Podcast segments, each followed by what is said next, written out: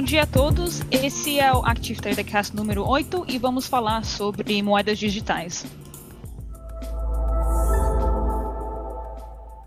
Bom dia a todos, obrigado por terem acordado mais cedo, quem está assistindo fora da Europa, e bem-vindo ao Active Trader Cast. Uh, como eu disse antes, vamos falar sobre os acontecimentos das moedas digitais. E para quem está chegando aqui pela primeira vez, é só a nossa iniciativa aqui, na nossa visão da Europa, só para falar sobre grandes temas atuais do cenário geopolítico e macroeconômico. E quem gostou do conteúdo, por favor, dá um like, faça um subscribe, assim uh, ajuda as pessoas, uh, ajuda esse conteúdo a chegar a mais pessoas. E muito obrigada, Rodrigo e Mari, por terem participado novamente. Uh, esse horário é temporário essa semana. Semana que vem vamos voltar ao horário normal. Então, Vamos lá ao que interessa. Hoje vamos falar sobre o mundo das moedas digitais, uh, o, que está acontecendo, uh, o que está acontecendo atualmente. Também vamos discutir sobre uma visão mais para o futuro. E, na verdade, foi o, o, Rodrigo que sugeriu esse tema, todos nós concordamos que é um tema bem interessante, mas daí eu vou trazer o Rodrigo, por que, que esse tema de moedas digitais te interessou? É, bom, Sara, eu acho que é um tema que está topo de agenda já há alguns anos, né? A, a, o surgimento da, da, das criptomoedas gerou aí, é, né? Vamos lá, essa, esse universo que foi aberto, tá? Do, do, conceito de uma moeda digital já era previsível que a coisa ia para esse caminho, mas é, a tecnologia do blockchain mostrou o que já existe, né? Até capacidade para isso ser feito.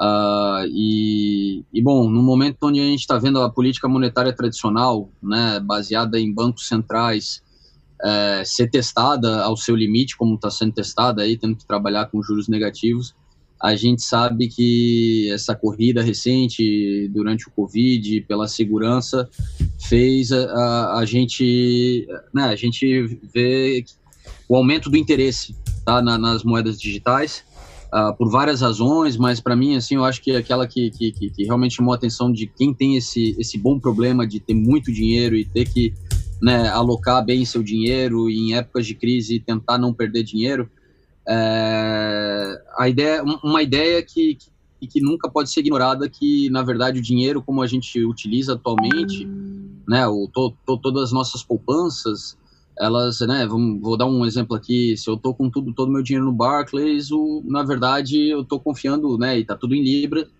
minha, meu patrimônio tá é, pendente do Banco da Inglaterra, e uhum. vamos lá, né, o Banco da Inglaterra pode a qualquer momento confiscar aquele dinheiro, pode.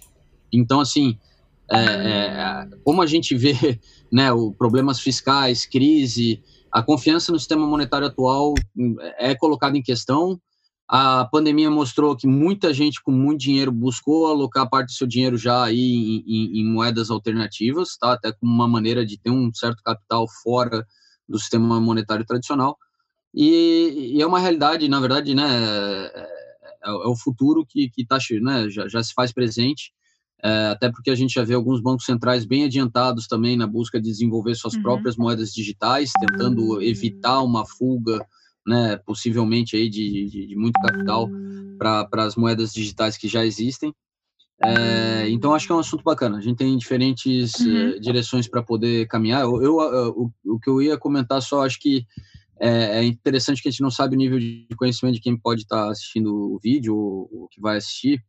É, mas eu acho que quando a gente fala de moedas digitais, a gente tem que deixar um pouco claro o que, que são, né, vamos lá, as stablecoins, as altcoins e o que, uhum. que, é o uhum. esforço que existe dos bancos centrais ao redor do mundo. Tá? Já, a gente viu a China aí há pouco tempo já colocando uh, um projeto piloto aí já em massa, tá? Até foram várias regiões da China que, que agora já estão trabalhando com uhum. o Yuan Digital, né? Que é o DCP. E, e, e, bom, o próprio Brasil tá, que se destacou, né, vem, já, já vinha adotando uma política de open banking, tá para lançar um sistema de pagamentos todo digital que é o Pix. E numa entrevista recente, né, do Roberto Campos, ele declarou também que existe o trabalho de desenvolvimento de uma moeda digital por parte do Banco Central Brasileiro. Então, uh, tem muita coisa para a gente falar. Ah, então, falando um pouquinho sobre a China, porque quando você pesquisa moeda digital, parece que a China está na vanguarda de criar seu próprio um, e Renminbi.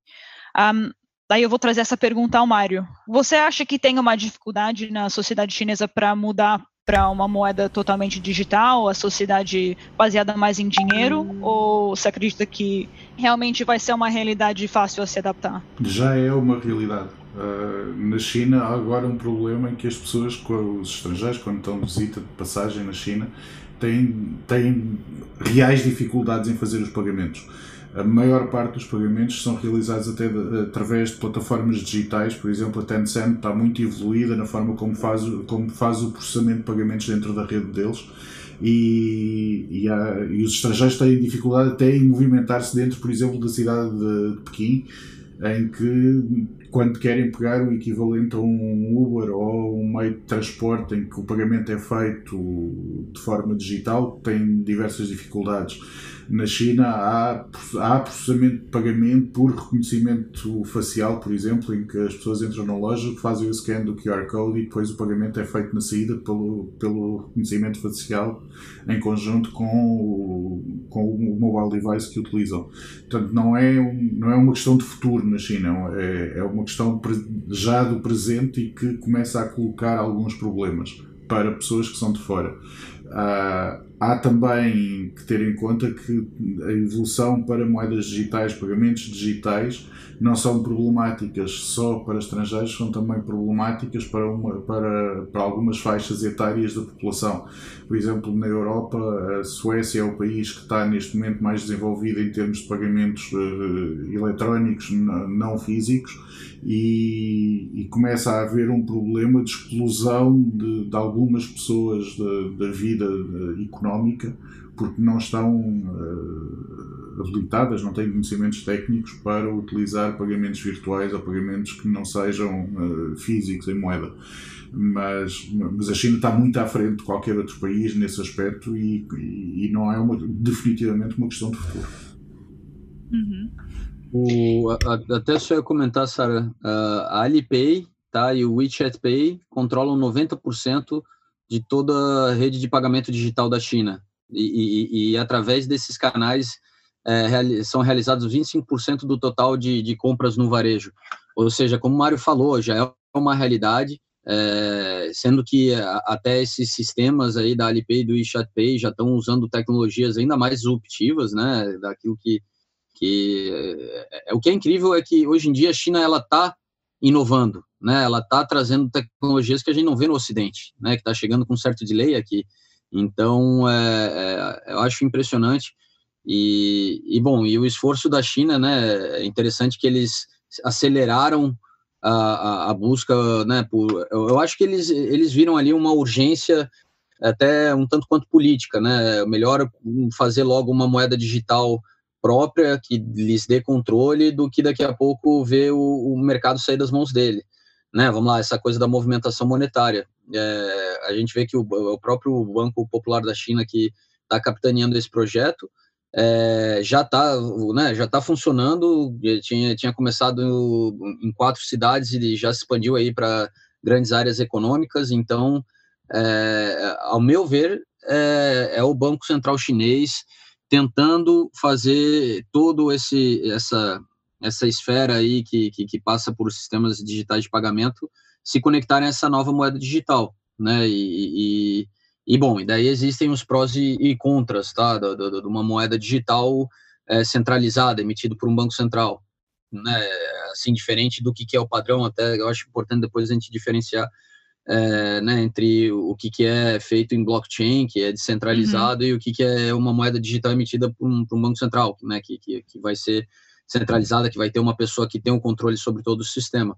Assim, uhum. os, os, os, principais, né, os prós que se vê é total é, tirar os bancos comerciais, assim, de, de várias transações peer-to-peer, -peer, que não, não faz sentido ter taxas envolvidas no meio só por ele ser um, uma instituição financeira que estava recolhendo dinheiro de A para mandar para B.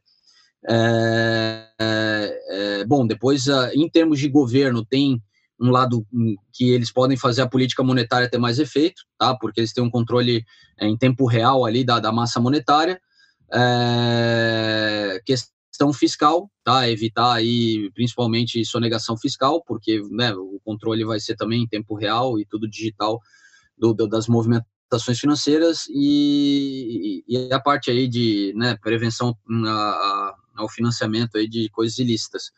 Uh, o, o que se diz de contra é que, uh, primeiro, a questão acaba totalmente né, a possibilidade de você transferir dinheiro de forma anônima, entendeu? Você fica uhum. refém desse novo sistema. Então, né, eu sei que a gente falou ali um pouco do sistema atual monetário, como eu estou exposto aos bancos centrais. Sim, eu estou exposto aos bancos centrais, né? Mas se é uma moeda digital também emitida por um banco central, nada muda, pelo contrário, só melhora para eles, tá? Porque na medida que as pessoas deixam de usar papel dinheiro, né, papel moeda, uh, e tá tudo digital, é, tu não tem como desdigitalizar, né? É, não tem, vai esconder, é digital, é digital, eles têm o traqueamento constante, tá? Então acaba totalmente com a, com, com a possibilidade de dinheiro anônimo, tá? É, o que pode ser visto de forma boa, positiva de um lado e negativa por outras razões. É, corridas bancárias podem acontecer, tá? É, porque, lógico, nesse sistema eles incluem, né, afinal, o, esse, essa moeda é emitida para os bancos comerciais colocarem no mercado, né? Não é uma colocação direta do Banco Central Chinês.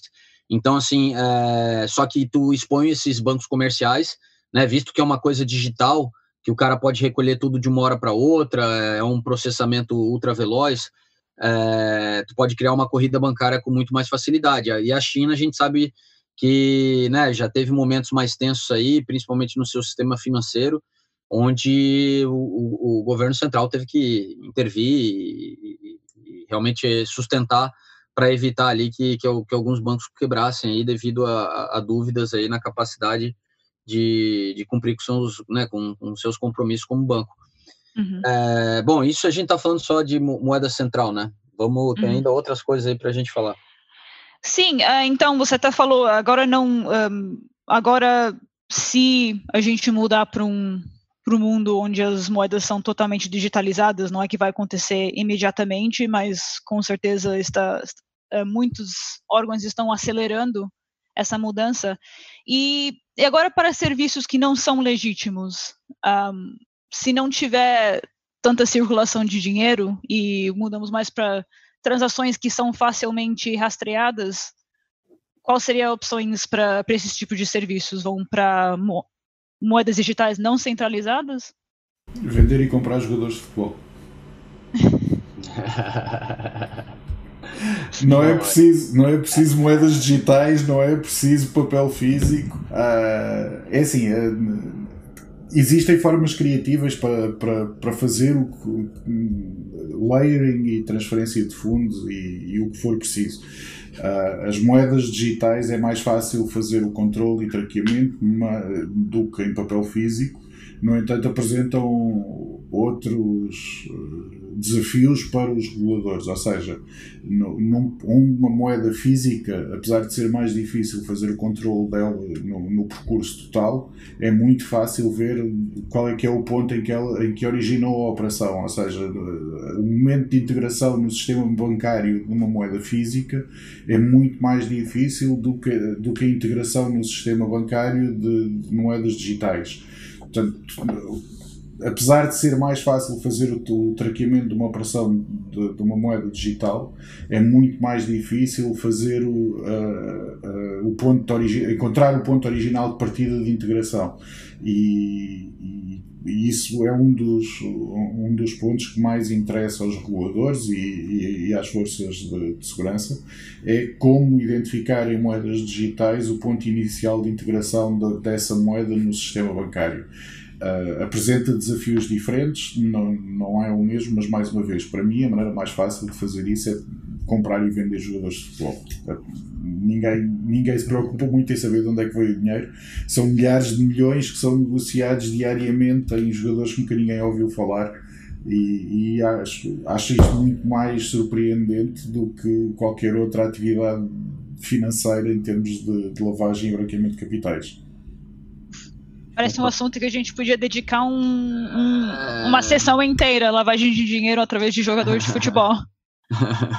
Não, se for falar do termo lavagem de dinheiro, né, é, a história ela mostra que o ser humano sempre foi criativo o suficiente para uhum. encontrar meios de, de tentar fazer isso. o, o, o, eu achei interessante ali, como o Mário comentou, uh, uh, a gente sabe que, que, lógico, sempre que se cria aí um, né, uma nova forma de transferir valor, uh, como ela nasce né, na, nas margens do sistema dominante, é, tu vê um volume muito grande de dinheiro que busca, de dinheiro que precisa de ocultamento, que busca refúgio. Né, muito se falou até das próprias criptomoedas que, né, que ganharam muito da capitalização atual veio de um início onde né, a gente sabe que muito dinheiro não declarado aí pelo mundo uh, se acomodou lá. Tá? O cara está com dinheiro não declarado, ele talvez vê que é impossível ele legalizar aquilo, ele já dá como fundo perdido, entra lá com um monte de token de, um, né, de diferentes moedas, de uma moeda que ele confie mais e, e deixa lá, né? É, lá o, o, token, na verdade, é, né, ele tem lá toda a questão do hash, que segura a história passada toda, mas dentro de um sistema descentralizado a gente sabe que existe muito mais liberdade de, de, de, de não traqueamento da coisa, né, do que é, do que se, né, quando tem o controle, principalmente de um, uma entidade governamental. O, eu vi aqui, aqui né, que até a gente tinha colocado do, da, das próprias criptomoedas, a, a volatilidade, né, mas a, uhum. a, recente valorização que elas tiveram, é, como eu comentei no início, tá, o momento atual ele, ele fez com que muita gente com muito dinheiro, tá, tanto lícito quanto ilícito, uh, mas principalmente lícito, pessoal, teve que buscar refúgio em, e, e, a gente está vendo uma realidade de juros negativos, o sistema monetário tradicional está punindo aqui nos países desenvolvidos quem mantém o dinheiro parado, é, e, e, nisso a gente vê que as principais criptomoedas que já estão aí com, né, é, com, com, com um tempo de, de, de, história, com uma capitalização decente, hoje em dia a capitalização do Bitcoin já não é negligenciável, tampouco a do Ethereum, apesar que a do Ethereum, que vem em segundo, né, é quase 10 uhum. vezes menor, uh, uh, mas uh, já, já vale a pena para muita gente uh, o, o, risco né, que, que ainda existe de você alocar capital, manter né, parte do seu capital nessas moedas, risco de volatilidade, riscos né, mesmo de conseguir recuperar aquele dinheiro. Uh, então, assim, já é uma realidade que, que existe, tá? E, e existe e está sendo massificada, porque é, brincando, brincando, uh, pô, né? Quem que eu no meu Revolut, a gente ali na, na, na, época de falar de criptomoedas lá, uma vez só peguei, comprei umas cinco, seis criptomoedas e queira ou não, né? Já sou um pequeno investidor em criptomoedas, ou seja, é, só tende a crescer tá? Uhum. É, sendo que a gente está vendo os mercados financeiros também passando por mudanças bem significativas, tá? Mercado de crédito, mercado de equities, é, é, elas estão se tornando cada vez mais sexy, tá? Até uhum. porque, como estão se tornando cada vez mais, mais mainstream, é um sistema cada vez mais capitalizado, que tem mais pessoas com interesse de não deixar aquele, aquele sistema ser corrompido, é, porque tem dinheiro lá dentro, né? Então, é, tende a ter vamos lá, perpetuidade, que é importante sempre para qualquer mecanismo de reserva de valor. Uhum. É interessante que você começa a falar das, das criptos, porque havia uma época onde todas as notícias eram uh, voltadas a criptomoedas, a investimento em Bitcoin, em Ethereum, em Ripple, e daí de repente deixaram de ser deixaram de ser o, o assunto do dia, mas ao mesmo tempo, igual você disse, ainda é um, é, é um produto de investimento popular, só que não falamos mais. Sim. Um, Sim. Até o, o Ramos, é, eu, eu, normalmente a gente guarda as, as, perguntas até o final, mas já que você está falando de criptomoedas. Um, é, não, achei interessante até a pergunta Sim. do Ramos, uh, porque Sim. o que acontece, pessoal? A gente já teve CFDs de criptomoedas, funcionavam muito bem. Tá? A gente tinha Ripple, tinha Litecoin, tinha Ethereum e tinha Bitcoin. Uh, os nossos clientes estavam super felizes de poder operar através da gente, né, pela segurança que a gente traz. O problema é que o sistema bancário tradicional né, ele não facilita a vida de quem trabalha com criptomoedas, vamos dizer assim, uhum. tá? É, então a gente, né, por, por, por né, ser tão importante para nós o relacionamento bancário que a gente tem, uh, a gente teve, né, se viu ali obrigado a tirar aquela oferta na medida que os bancos com os quais a gente trabalha ficarem mais amigáveis, com certeza a gente traz de volta. com a qualidade que tinha, na verdade agora deve estar ainda melhor, né? Porque é, acabei de falar, a capitalização só aumenta agora a, devido ao Covid. Eu perdi o número aqui, mas teve um X número de, de, de novas pessoas também que é, compraram pela primeira vez criptomoedas. Uh, então, é, não vejo hora, tá? De, de ser possível a gente trazer novamente aí essa oferta. Uh, só queria passar uma nota aqui, como a gente falou de criptomoedas, eu peguei as uhum. principais uhum. capitalizações, tá? Então tem Bitcoin, Ethereum, Ripple, Litecoin, Neo e IOTA, tá? Uhum. É, achei interessante não ver a, a, o Tether, né? Que eu tenho ouvido falar muito do Tether. Mário, tu que é um cara super conectado com isso. Uh, por que, que não está nessa lista o Tether, que eu, que eu hum. ouço bastante falar do mesmo?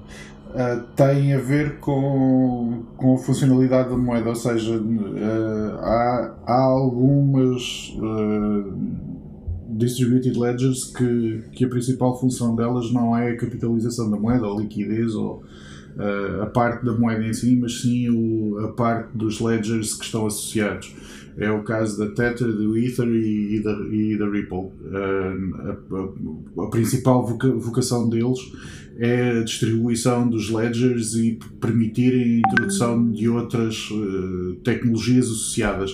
Por exemplo, o, o Ripple em, em pagamentos o, é, é a principal vocação que eles, que eles querem assumir para, para o Ripple é o Distributed Ledgers em termos de pagamentos, utilizando a, o blockchain, que, a estrutura de blockchain que eles têm. No, o Tether é uma, dessa, uma das razões é essa, eles não têm uma parte de, de criptomoeda, mas a principal vocação deles é, é virada para a utilização dos, dos distributed ledgers que eles têm para outras funcionalidades. Boa. Interessante. Ah, e só voltando um pouquinho atrás, porque eu até achei isso interessante, queria falar um pouquinho mais. Uh, Rodrigo tinha mencionado que tem muitas soluções disruptivas vindo de vários países, China está claramente na vanguarda, mas, mas o Brasil, que tipo de soluções estão vindo do Brasil uh, nesse sentido de moedas digitais? Olha, Sara, uh, o Brasil até, uh, né, tô super feliz tá? Uhum. Uh, o, o Ilan Goldfein, né, que era o cara que estava no Banco Central antes do, do atual, que é o Roberto Campos Neto, ele deu ele deu start nesse processo de modernização do sistema monetário brasileiro. E, e nisso eles fizeram ali né, um ambiente ali de, de, de, ideias e trouxeram tudo que era novo ao redor do mundo. Então já deram início já há algum tempo a implantação né, de um, ambiente de Open Banking uh, no Brasil.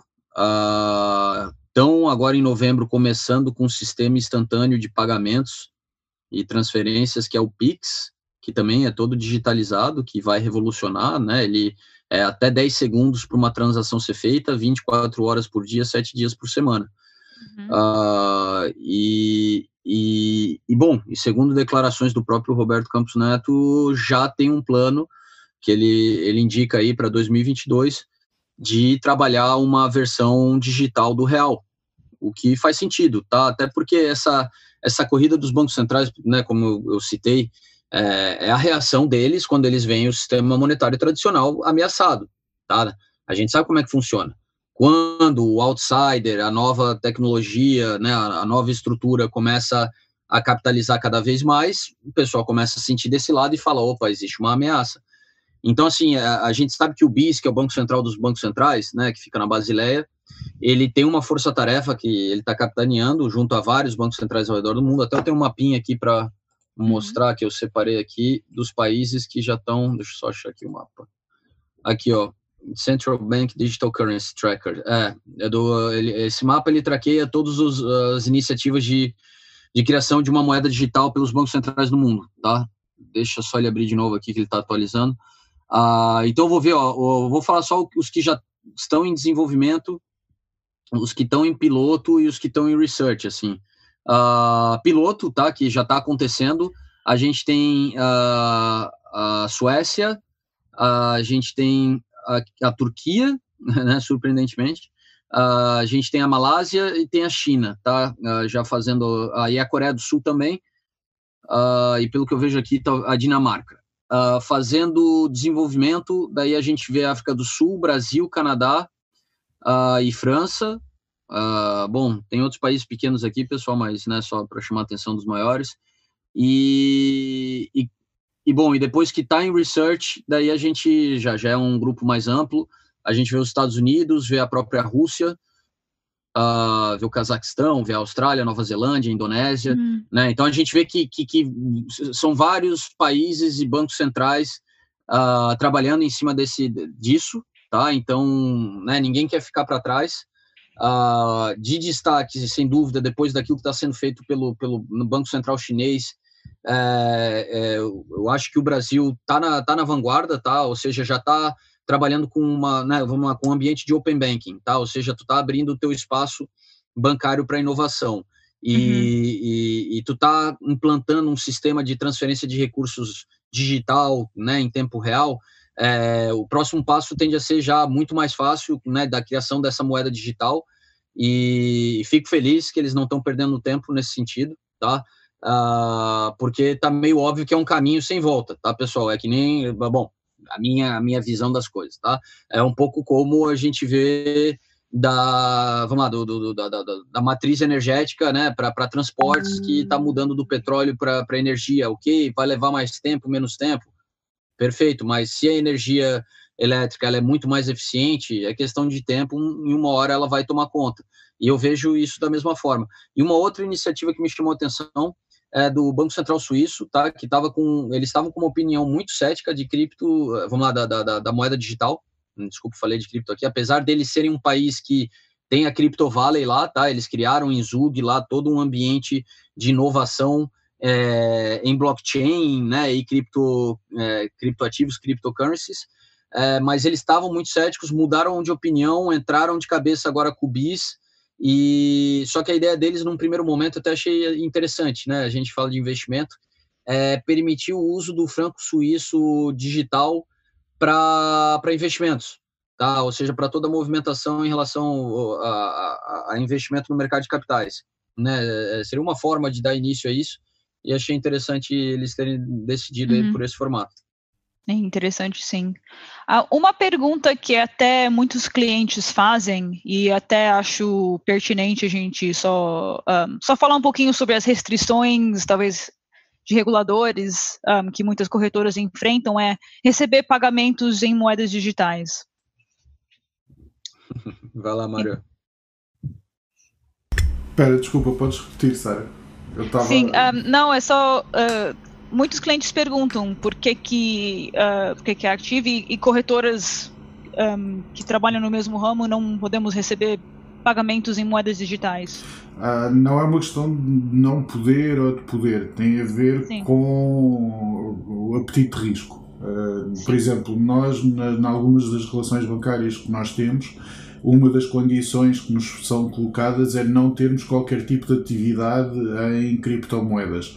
Portanto, aquilo que nós estávamos a falar anteriormente de, do interesse de, de, dos reguladores em verem como é que eles podem fazer o controle de, branqueamento e de lavagem de capitais é, é, uma, é um dos motivos em que a, a banca tradicional tem algumas reticências em envolver-se, porque pode acontecer, por exemplo, o que aconteceu com o, com o SEB.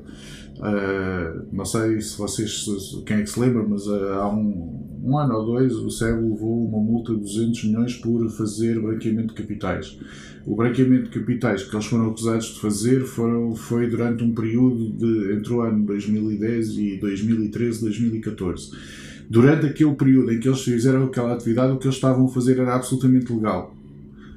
Uh, retroativamente deixou de ser e eles foram condenados retroativamente em relação àquilo que eles tinham feito numa altura em que era absolutamente legal o que eles estavam a fazer e uhum. levaram como uma multa assinalável por terem feito aquilo que na altura era legal.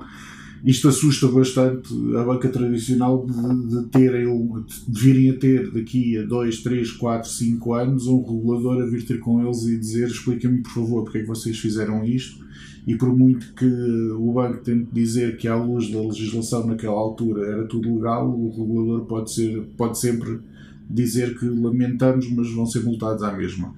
Uh, é por, esse, é por esse motivo que a maior parte das, das corretoras que são reguladas na Europa ou nos Estados Unidos ou no Japão não, não trabalham com, com criptomoedas, não trabalham com créditos feitos a partir de criptomoedas, tem a ver com, com restrições que são impostas pelos bancos, por exemplo, nós trabalhamos com, com o Barclays, com o Citibank e com, e com o Moneycorp sobretudo o, Mar o Barclays e o Citibank são bancos de primeira linha, não querem correr o risco de que a 5 anos virem a ter uma multa por, por branqueamento de capitais em que eles não, não sabem porquê, nem quando, nem como é que apareceu o problema.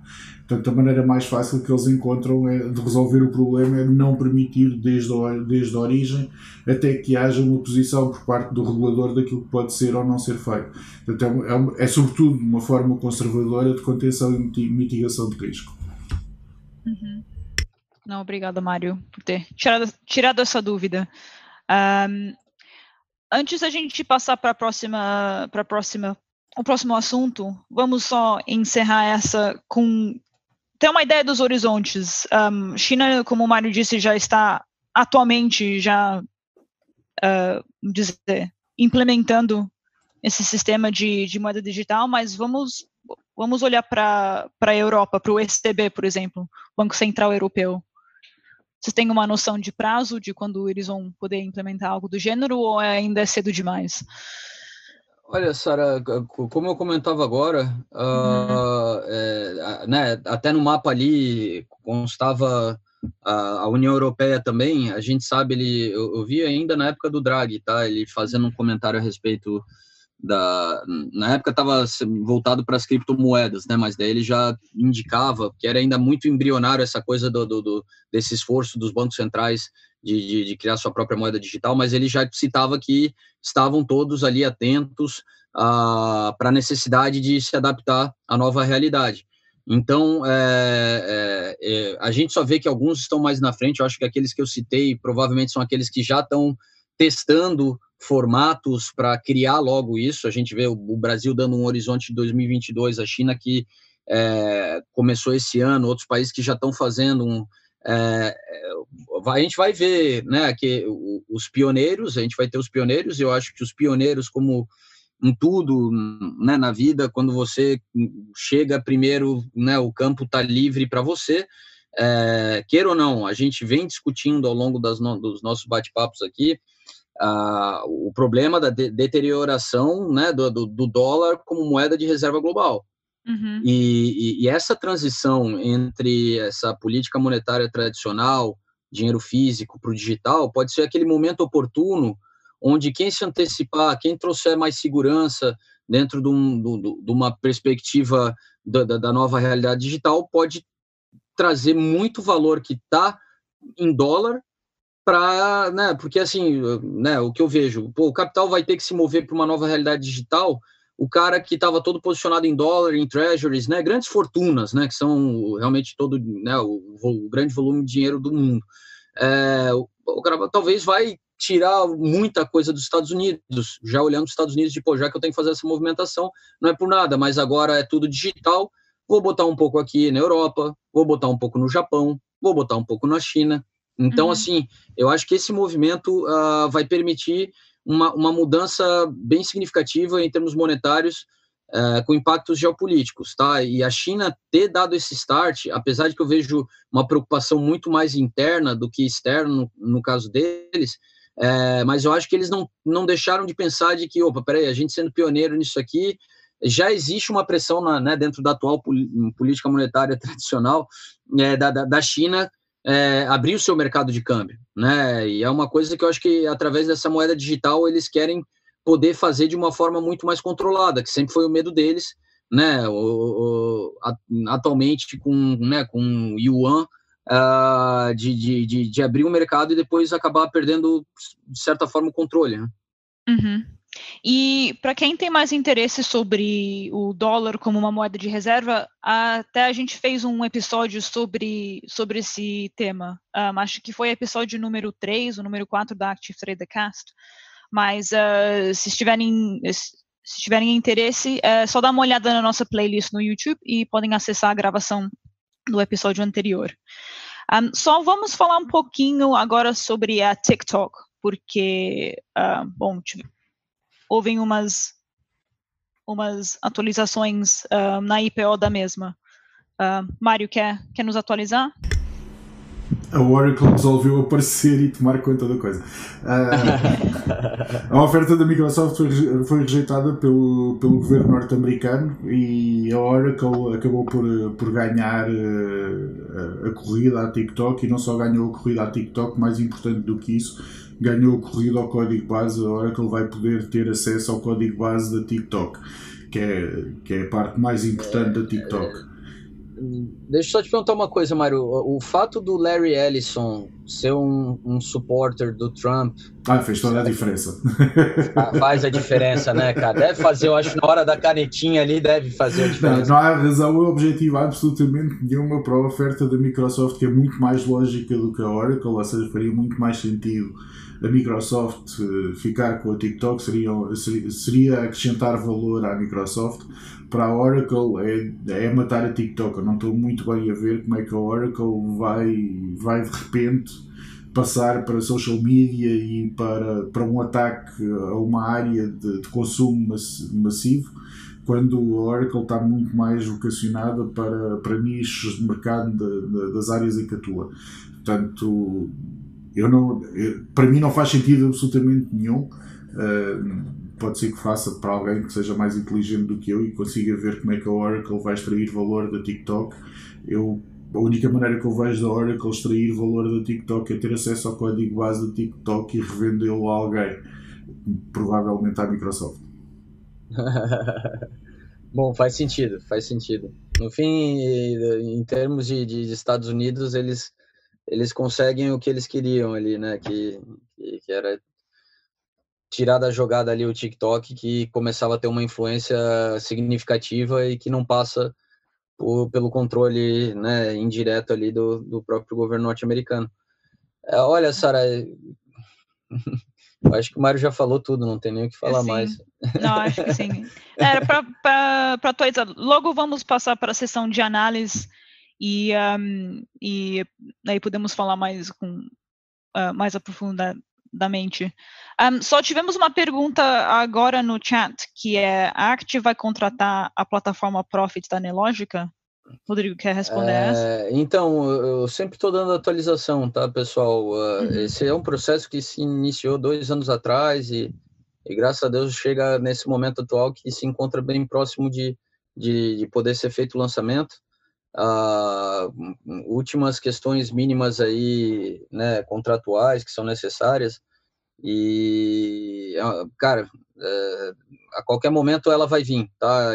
Eu não vou dar prazo porque a gente sempre pensa em prazo e depois uhum. pode ter que o prazo não dá certo, mas está vindo, pessoal, está vindo, tem boa vontade de todas as partes e estamos muito felizes aí de trazer, vai se chamar Black Arrow, é, é né, o nome da Profit para fora do país, e, e, bom, toda a qualidade ali da Nelogica que vocês né, uhum. gostam uh, com os nossos servidores que são os mais potentes do mercado aí para o varejo, sem dúvida, né? Então, junta uma coisa boa com outra coisa boa e o trader se dá bem.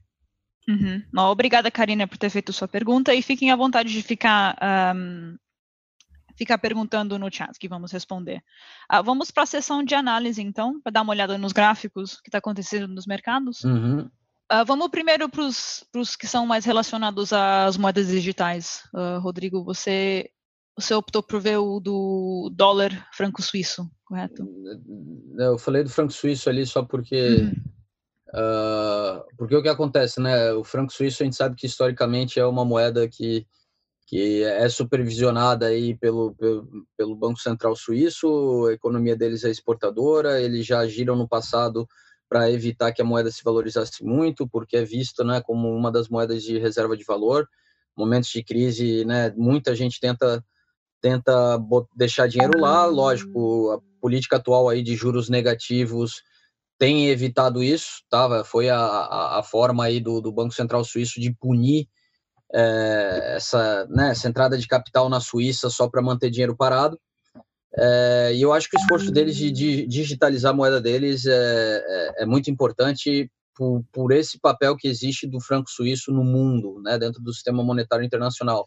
de ser uma moeda que, que é vista como reserva de valor e que, por incrível que pareça, diante de uma crise, quem tem muito dinheiro, pessoal, é, né, eu, eu não tenho, assim, muito dinheiro para ter essa visão, né, espero ter um dia, mas quem tem muito dinheiro é incrível, mas, né, já tive conversas com pessoas que a gente via que estavam trabalhando com um volume muito maior de dinheiro, e, é, e a gente percebe que esse tipo de pessoa, ele não está procurando yield, ele está procurando proteção, né? Ele já juntou o suficiente, ele só não quer perder, entendeu? Lógico, né? Se ele os tempos são prósperos, ele busca também remunerar o seu capital, mas em momentos de crise ele quer se proteger. Então, até essa própria medida da Suíça surtiu efeito, porém, ainda assim tem gente que está né, querendo pagar para ter o seu dinheiro, pelo menos, né, ver os juros negativos como um, uma apólice de um seguro. Cara, eu estou pagando para o meu dinheiro estar tá em franco suíço, no BS, no Credit Suisse, seja o banco que for que, que o dinheiro vai estar lá na Suíça.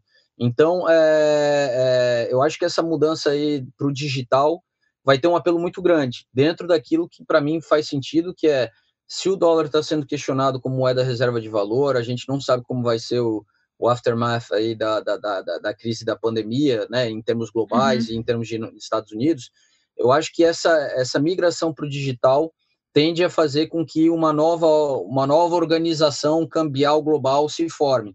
Tá? E, e, e o franco suíço tendo né, um, a sua versão digital, eu acho que ele se posiciona bem, tá? apesar de que provavelmente não é aquilo que o Banco Central Suíço quer, mas para pelo menos manter a participação atual num novo mundo digital, porque né, naquilo que, que, que não for causar dano ao câmbio né, para o governo suíço, para a economia suíça, é, eu acho que ele fica bem posicionado, tá? Vai conseguir manter seu papel e a sua, a sua importância nessa nova realidade digital.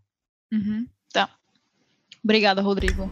Um, fizemos um. Uh, não sei, o Mário, você tinha algo para adicionar?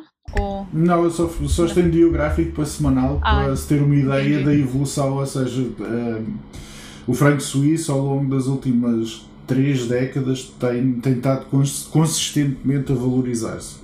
Uh, houve, há um período anterior a 85 em que a economia suíça sofreu um choque tecnológico muito grande e, e que levou a uma, uma, desvalorização considerável do franco suíço, mas depois, a partir de, da década de 85, quando eles conseguiram uh, renovar, sobretudo, sobretudo a parte de, de relojoaria, em que a Suíça perdeu uma importância muito grande e era uma das principais indústrias suíças e que causou um choque tecnológico muito grande. A partir de, de 85, é aqui quando se começa a dar a inversão do gráfico, a Suíça resolveu modernizar-se e, e, resultou num, num, num, crescimento económico exponencial que, se, que, que, vai até aos dias de hoje e agora, sobretudo, depois de, daqui de, aqui foi a catástrofe em que houve diversas corretoras mundiais que tinham uma exposição muito grande ao franco suíço faliram e, e aqui depois já há uma estabilização do, do,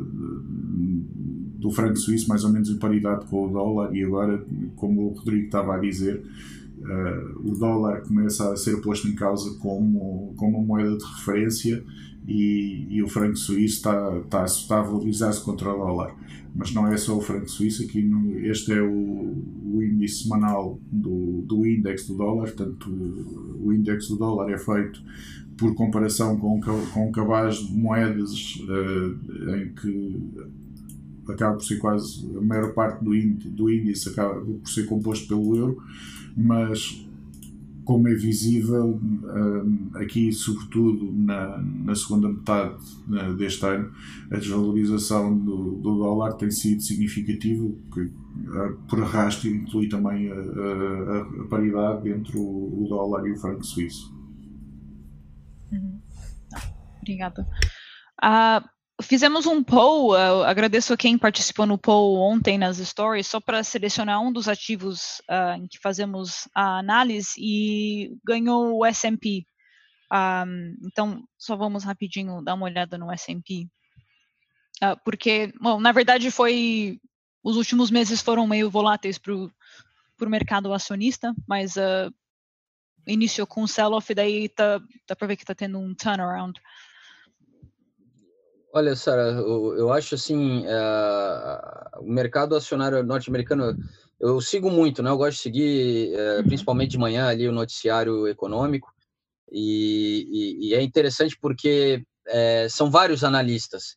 E, e, o sentimento a gente vê quando alguma coisa passa a fazer parte de, do discurso de todo mundo, ao, ao falar sobre né, a atualidade né, da, da, do, do, cenário econômico. E, e, então, assim, primeiro era a questão do descolamento, depois veio a questão da, né, que era óbvio, da descolamento vem das techs, é, quem está se dando bem, quem está se dando mal durante aí essa, essa atual crise, e eu vi, é, eu vi um discurso, acho que era do Bill Gates, tá? Ele sendo entrevistado pelo Eric Chatzker lá, que é o âncora da, da Bloomberg. É, eu acho até que foi uma entrevista recente, tá? E, e, e ele só citava ali que, que, que, o problema é que as desigualdades, tá?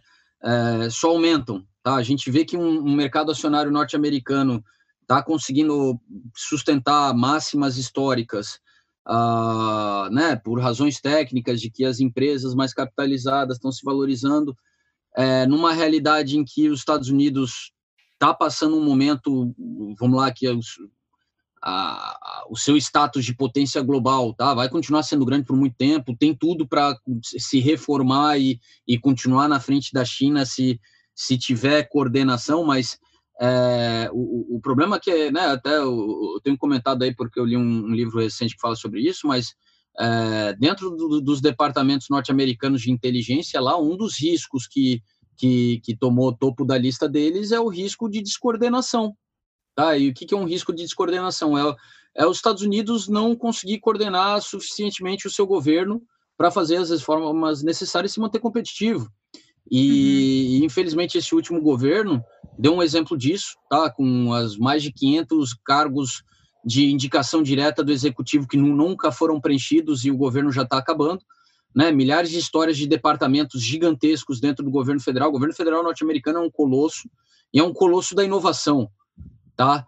E, e, essa falta de coordenação tem feito esse colosso perder essa eficiência que ele sempre teve e que sempre permitiu né, os Estados Unidos está na vanguarda né, de, de da, da, tecnologia. a gente vê que eles perderam a, a, o 5G, como o Mário sempre indica, é um bom sinal de que está dando merda nas pesquisas do setor militar norte-americano, até porque toda a evolução do último século que os Estados Unidos trouxe para o mundo veio de pesquisas bancadas pelo governo federal, tá? Seja na área de alimentos, seja na área militar, seja onde for. E essa, esse risco de descoordenação uh, faz com que os Estados Unidos se encontrem nessa situação, e nessa situação que ele está, de não conseguir fazer o que tem que ser feito, a gente vê ali que um pacote de resgate não está sendo discutido nesse momento por questões puramente políticas, tá? Um está jogando a, a conta lá para cima, o outro está jogando a conta lá para baixo, ninguém quer ceder, tá? E ah, né, me desculpa assim, mas dá a entender que ah, a economia que se foda, o povo que se foda. O importante é a, a eleição daqui a 47 dias. Uhum. Então, assim, é, é é, é, é, é, ruim, tá? Eu acho assim que é, é, ruim porque a gente vê os índices acionários aí é, sustentando essas máximas, uh, porque estão baseados aí em empresas que são disruptivas e estão conseguindo prosperar diante da crise, mas a, a gente não pode esquecer que né, é, eles não são mais tão representativos da economia norte-americana como já foram outrora, tá? Porque se você for olhar um Russell que, que aí sim a gente está mostrando né, o, o, agregado né, das empresas abertas norte-americanas. Mário, por sinal, tens o Russell ali para jogar para a gente aí, só por um. Se tiver como botar em duas telas o Russell e o USA 500, se não for atrapalhar tu, não. organização de telas ali. Não, é só já, é, já tínhamos acabado, mas é, já passamos pelos outros ativos mais ou menos, dá-me só um segundo. Só tá. falta depois, depois eu ponho a Oracle para vermos. Tá. Não, eu só, eu só ia comentar, é, é, é, é só porque o Bill Gates ele estava falando disso, tá? Que é da preocupação dele, que a gente está vendo um aumento da desigualdade dentro dos Estados Unidos em várias frentes. É, não só nos Estados Unidos, mundialmente também, tá? É, ele citou dentro da economia, setores que estão se dando muito bem, outros que estão né, desaparecendo do mapa, é, regiões. Então, assim, é uma coisa meio que intrasetores, intra-regiões, mas que nos Estados Unidos está ainda mais acentuado, porque ele cita né, a falta da capacidade do governo federal norte-americano de é, é, bom, de, de, de, coordenar as políticas públicas que, que eles sempre fizeram muito bem, é, que permitiram contornar crises e, e, manter sempre bem dinâmica a economia deles. Ah, tu tá no mensal ali, tu, é, tem, joga no mensal. Não, pôs, pôs no diário, queres mensal? É, joga mensal só porque daí a gente tem uma visão mais ampla ali. e, se tu puder até tirar um pouco de zoom em ambos, só para voltar mais. Pode até voltar alguns anos, que daí a gente fica mais com uma noção recente de. Se o zoom do Russell quisesse funcionar, eu juro que fazia, mas isto não, não faz mais zoom do que isto. Ah, tá, que o mensal não tá. O mensal não está atual. Joga no Weekly, joga no Weekly, o Weekly tá mais populado, uhum. imagina. Tá. Tá. É, não tá voltando, tem que ser. Vai no diário mesmo, não tem problema. É só para dar uma noção mais recente aí do. Ok. Tá aí, perfeito, perfeito. Tá. É, vamos lá, lógico. Já a gente vê uma reação em V, tá?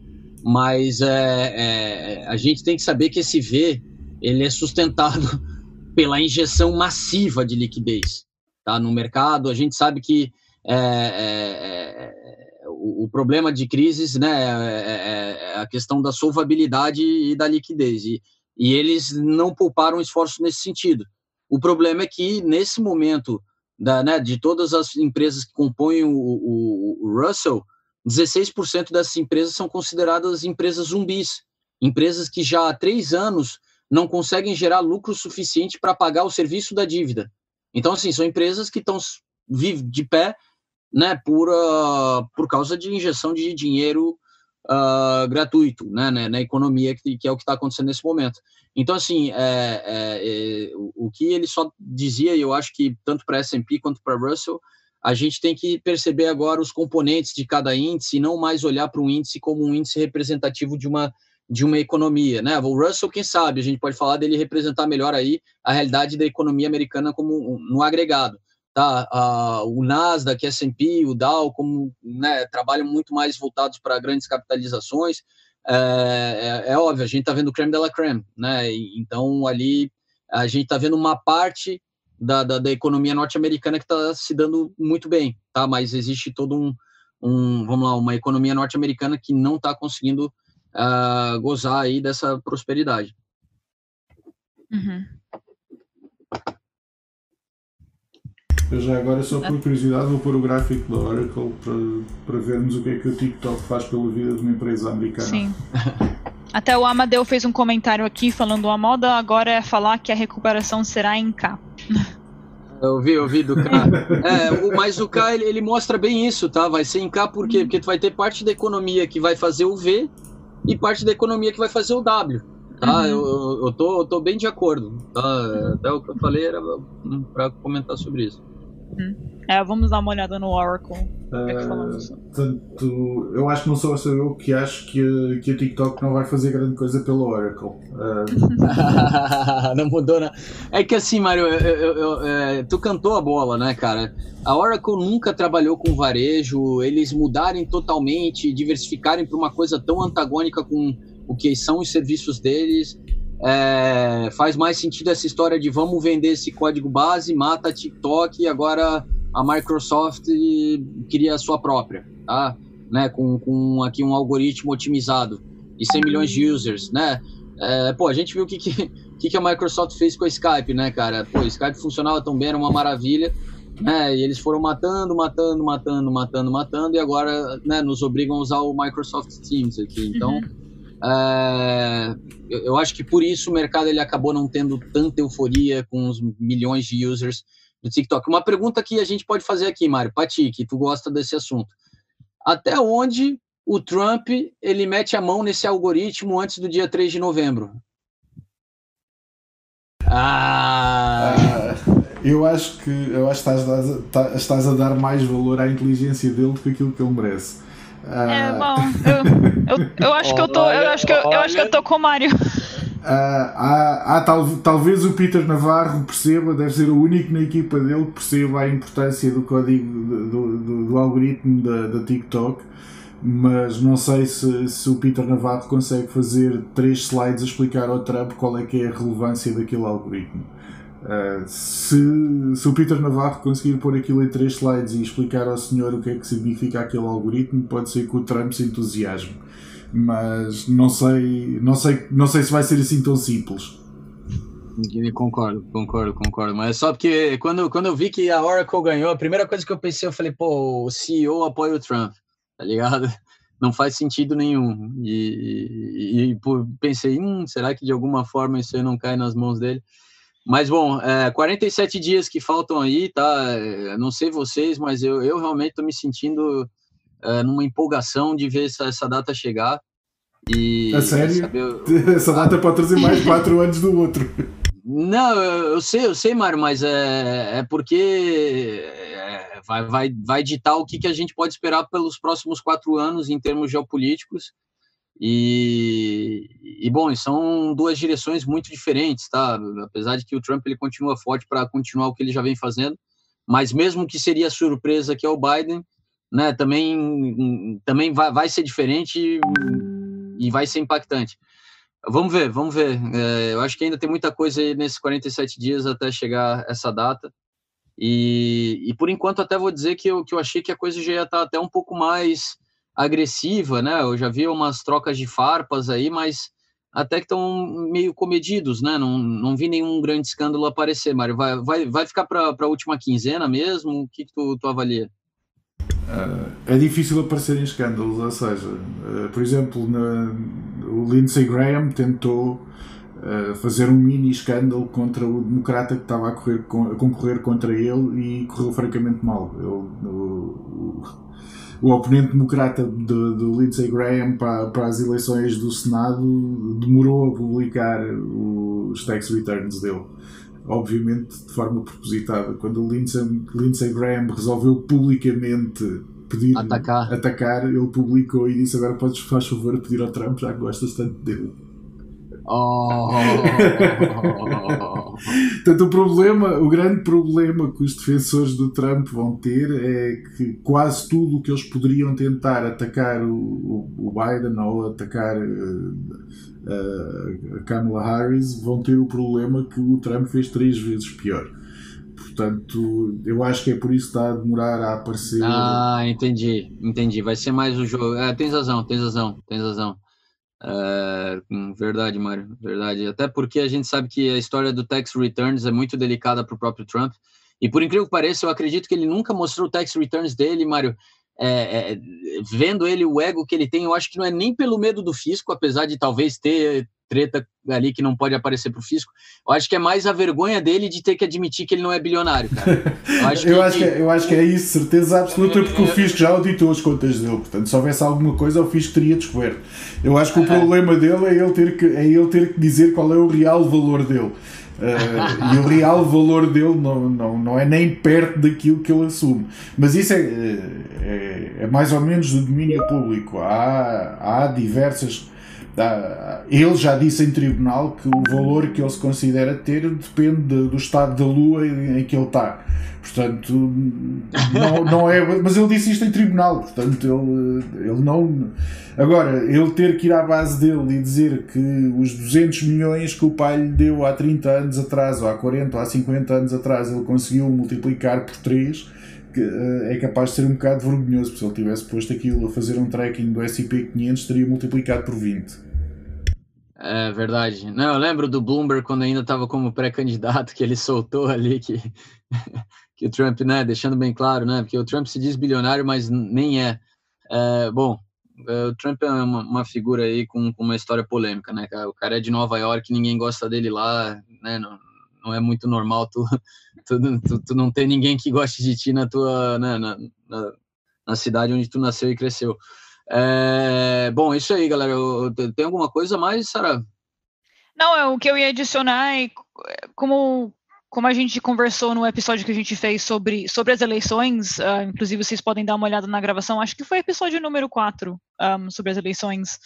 Uh, vocês mesmo uh, disseram que se o Biden for inteligente, ele que fique quieto até, até as eleições Verdade, Até o dia das eleições, então talvez é por isso que você não está encontrando muita é, polêmica. É, é, Os dois estão que ambos estão jogando as mesmas cartas, Sim. né? Sim. não, até porque a própria troca de farpas que eu vi, assim, é, é muito comedida, né?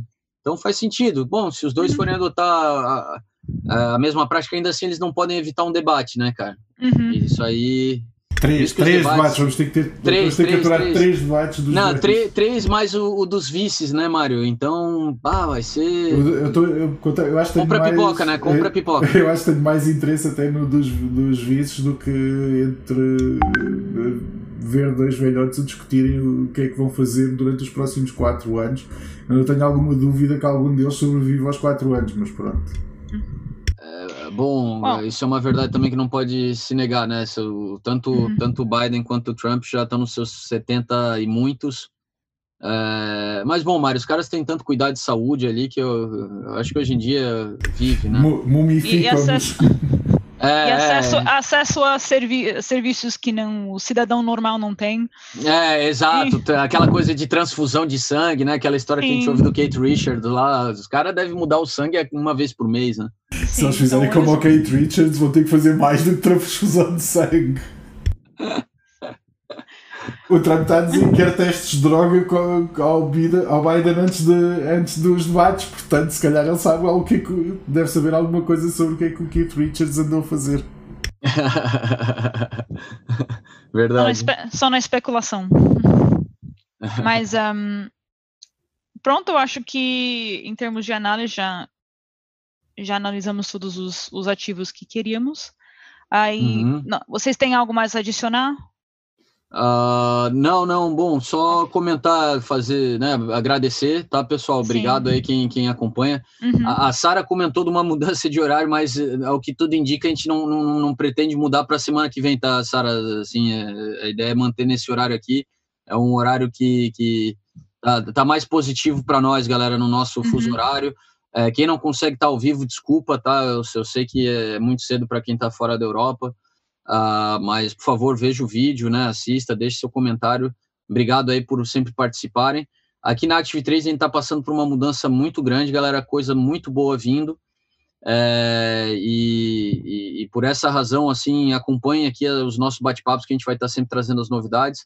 A gente está mudando aqui a nossa parte de atendimento para sempre melhorar o nosso atendimento. Estamos trazendo tudo que é pergunta técnica para os canal aqui para o canal do YouTube através do Active Responde. Então, se você é da Active Trades, manda sua pergunta técnica, não importa em qual canal, a gente está juntando lá para dar respostas mais profundas e mais diretas e mais detalhadas. É, tem o nosso Active Support, tá? É, que, é um, que, é um, que é um projeto aqui do, do Portuguese Desk top, está ficando muito legal. Ou seja, o próprio Trader Active, né, literalmente ele quer descobrir qualquer coisa sobre nós, é, lá tem tudo, tá? De depósitos, a meios de pagamento, investigações, tudo que você precisa saber tá lá, tá? Então usem, abusem. É, se puder, Sara, solta ali o link só para o pessoal poder estar é, tá lá dando uma olhada. É, e, e, e, no dia a dia, tá? A gente agora até estava brincando aqui, semana que vem a gente vai instalar o nosso. A gente vai instalar um, um mini estúdio no escritório da Active novamente, tá? É, de, de forma bem lenta, as pessoas estão voltando ao escritório aqui. A gente vai montar lá um estúdiozinho, esperamos já o próximo podcast fazer de lá, tá? E, e daí com esse mini estúdio, que a gente vai fazer um aqui, vai fazer um também para o nosso time que está em Sofia, a, a gente pretende estar tá criando bastante conteúdo, tá? Porque vai acontecer muita coisa boa, não só aqui dentro da Active Internacional, mas também, se Deus quiser, e Ele quer, na, na, na né, nesse pro, projeto e processo que a gente está correndo da Active Brasil aí. Tá bom, galera? Obrigado a todos uhum. que puderam estar tá aqui com a gente. Não, muito obrigada a todos por terem participado. Um, e lembre sempre que essa gravação um, vai ficar no nosso canal. Um, então, vamos continuar no mesmo horário que, que hoje, nas próximas semanas. E obrigada, Rodrigo e Mário também. Muito obrigado, obrigado a todos. Obrigado, pessoal. Tá, tenha um bom dia.